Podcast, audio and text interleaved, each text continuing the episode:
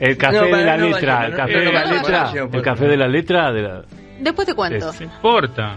Bueno, ¿Cuánto me salió el tostado? Eh, No, a no. ver, si andamos en 1500, 1700 por cada cafecito y calculo 4000. calculo que 3 lucas, 3 lucas y media. Les cuento cuánto me salió. Dale, Lucas todo. Me salió un tostado 7000 ¿Qué? Sí, sí, sí. y pico de pe 7500 pesos y cada café que no era los cafés que yo tomo de Sí. café de Palermo, Sí. 3300 pesos cada cortado.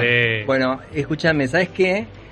Justo es- lo estás diciendo y del otro lado del teléfono está Guillermo Moreno, él te va a ayudar. Si hubiese ido Guillermo, con Guillermo no pasaba esto. Guillermo eh. acá Sol pagó un tostado 7 mil pesos. ¿Qué podemos hacer? Y mira, ayer estaba en Crónica y, y- y los escucha mandar, eh, eh, eh, escúchame, cuatro rollos de papel higiénico mandaron el ticket ahí, seis mil pesos. Sí, Y yo, no, están equivocados. ¿Cómo va a salir dos dólares un rollo de papel No, higiénico? agarro papel de diario, Guillermo, no, no, ni en bueno, pedo. no se puede. Y un tostado, siete mil, es impagable. No, Claro. igual que hicimos, eh, nos hicimos amigos con el mesero que estaba de acuerdo con nosotras y nos mostró unos precios, dijo, esto es una locura. Yo le pido escriturar, yo escrituro. Me quedo sentado y le digo, me dice, ¿qué está Claro. esperando? La escritura, flaco. Moreno, usted, usted se acuerda de Víctor Sueiro, ¿no? Sí, claro. ¿Cómo no? Y él tenía una frase que decía, y esto recién empieza. Claro, y esto, él- Víctor Soyo estaba con Blackie, ¿te acordás de Blackie? Sí. claro. Y entonces Blackie era ma- era bastante mal hablada y decía, Hmm. pero ¿qué quieren? Que me que me dé con el martillo en un dedo y diga, ay, repánfilo. Claro. Entonces, eh, esto es interesante porque cuando recuperamos las palabras nos entendemos más fácil. Eso- esto que ha hecho esto que ha hecho el gobierno es una barbaridad. El, el diagnóstico que hizo Milei es el correcto. Lo hizo de espaldas al Congreso, estuvo mal en la forma, no hay ninguna duda. Pero el diagnóstico es el correcto. Ningún presidente de la dictadura para acá o en democracia ha recibido esta herencia en los últimos 40 años. Es un desastre lo que recibió. Tiene un tema fiscal que eso generó que Alfonsín no terminara su gobierno y él está por encima de ese déficit fiscal. Tiene el tema del sector externo que terminó con el gobierno de De la Rúa y él está peor que De la Rúa. Ahora, con un diagnóstico correcto hizo este desastre. Entonces, vos imaginate que si con este diagnóstico correcto hace este desastre, ¿a dónde nos está llevando? Ujú. Porque ¿cómo hace ahora para que una trabajadora de presa no pueda comer ni un tostado? Claro. ¿De qué estás hablando? Un tostado, amigo. Amigo. Ese es un mamarracho lo que está pasando, es un mamarracho. Ah, lo- Y esto es producto de no entender lo que cómo se solucionan los temas económicos. Bueno, Bien.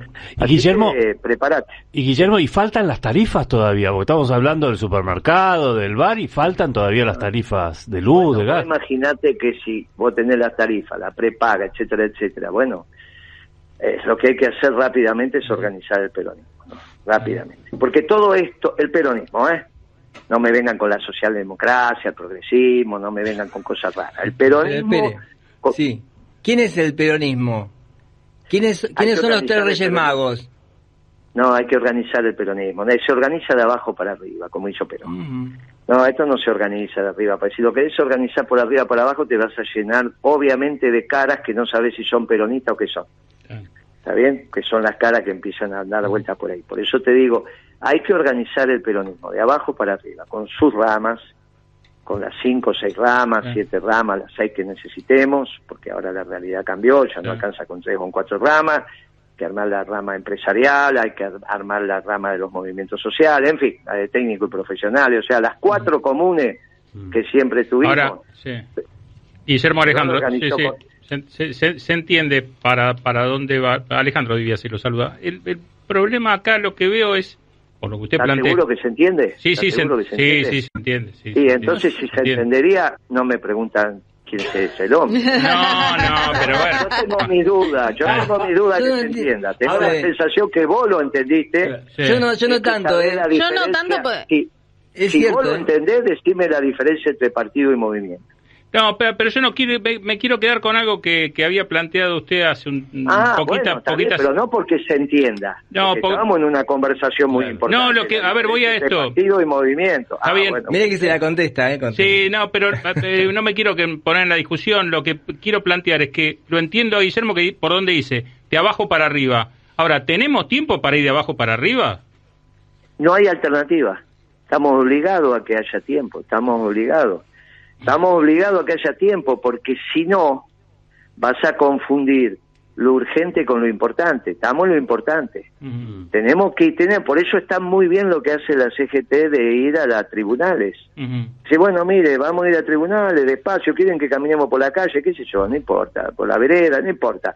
Nos juntamos en tribunal, Ujú. llenamos la plaza y le dice a la Corte Suprema, un, un- le da una petición, Ujú. ni una exigencia ni nada, peticiona. Ciudadanos peticionando, y eso genera tiempo. Claro que es cierto que nunca vos viste un decreto que agrediera Ah, bueno, al capital de la manera que lo hizo este. Claro. Al capital, ¿eh? Sí, Por sí, eso, esto es una. Por eso vos leíste Clarín sábado y domingo y te asustaste. sí. No, ¿O no yo no leo. eso? ¿O no lo no, no, no leo. Clarín. Eh, bueno, te perdiste, te perdiste entender lo que está pasando. No, no. Porque si Clarín. Entiendo por otro Sí, lado. No, no me hace No, falta leer Clarín para no, entenderlo. No, no, no, estás equivocado. Bueno, Mira, vos, eh, eh, haceme caso que por algo soy viejo. sí, yo también soy viejo. Siempre, siempre tenés. ¿Cuántos años tenemos? 62. Ah, bueno, entonces somete. Escuchame una cosa. Lo. Escuchame una cosa. Tenés que leer lo que escriben ellos. Si quis, No, yo los leo, pero los leo por arriba. Ya sé por dónde van, ¿Por? Guillermo. No hace falta a esta altura del partido. Guillermo, ¿y por qué ¿por usted...? dónde van? A ver. Si Kirchman dijo algo extraordinario el, el domingo. Dijo, el que hizo este decreto ya fracasó. En el gobierno de Macri. Sí, no dijo nada nuevo. De la Rúa. Sí, no dijo Bien. nada nuevo. Yo ya lo, ellos ya Sí, lo sabían. A mí, a mí no me lo tiene que encender ah, Cris. Escúchame, ¿qué, Sí. qué te pasa que me, te- me querés interrumpir cada vez que respiro? No, pero, pero, está, pero está, está diciendo algo que yo ya lo sé. Me está preguntando, me está diciendo, ¿por qué no lo leíste? Y me estás contando algo que ya lo sé. ¿Qué, qué pasó? No, porque no terminé de hablar. Bueno, bueno, contalo, contalo.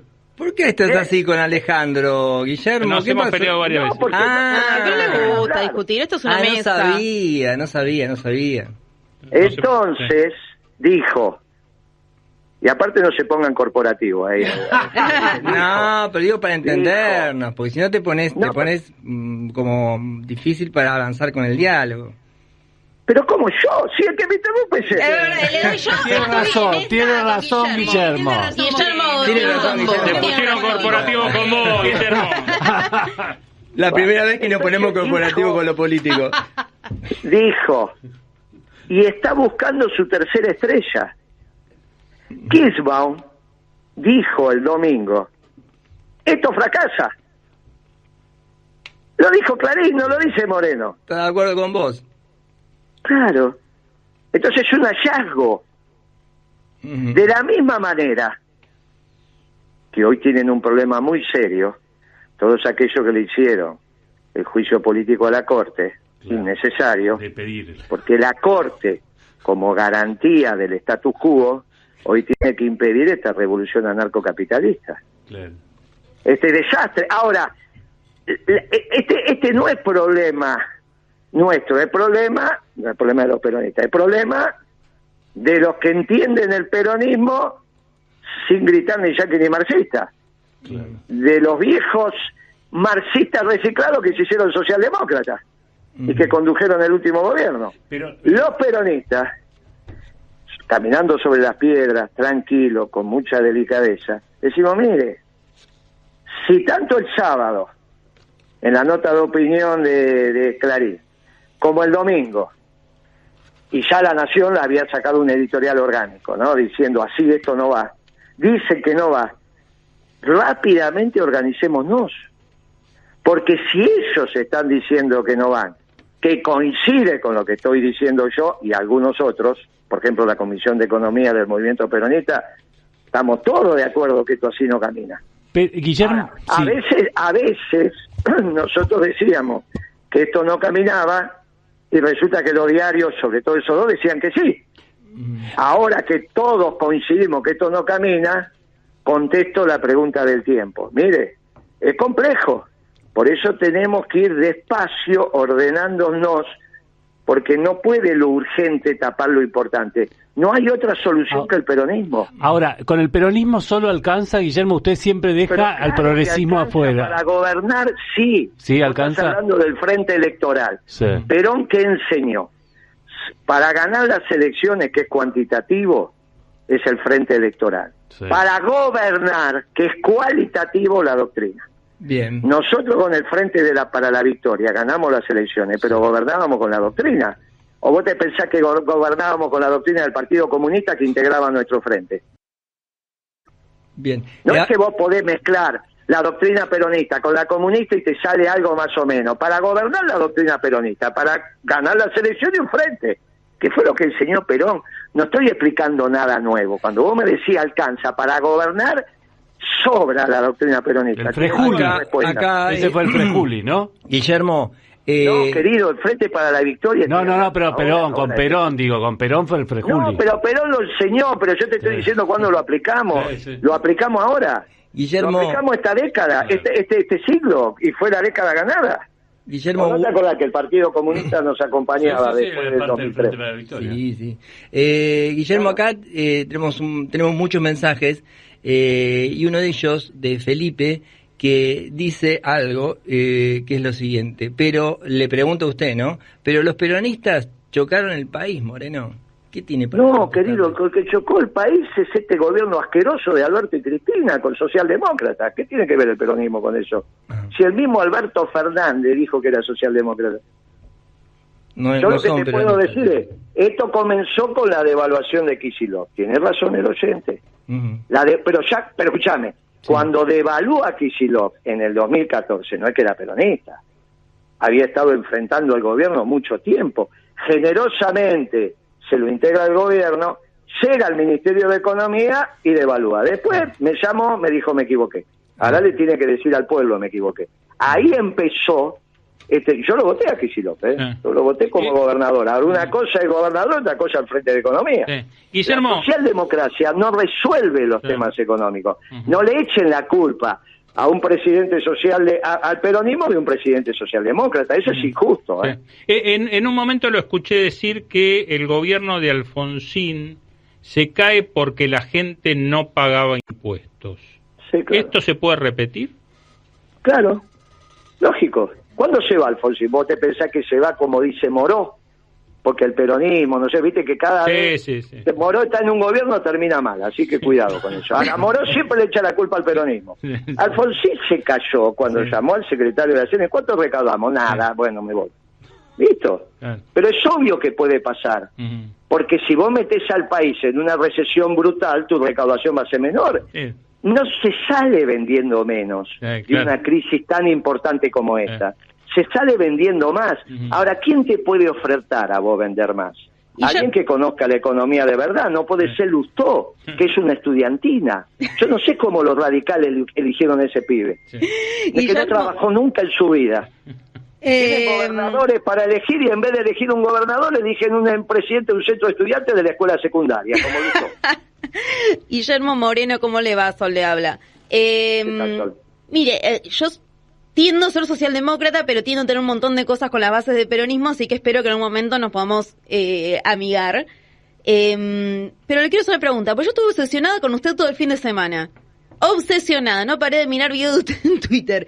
¿Qué se siente ese haber tenido ese boom en estos días con hashtag, con trending topic, que se envidiaron sus videos, que gente poniendo la reorganización, citando sus frases? No, pero no, no, eso, eso. Fue puntualmente No estos sé, días, porque- ¿eh?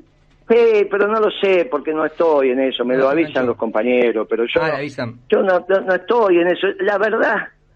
Que Pero no es importante que un montón de gente empiece pero, a ¿sabés qué difundirlo. pasa? Mi preocupación hoy es que nos hayamos quedado sin tiempo, porque esto, esto va demasiado rápido, ese decreto.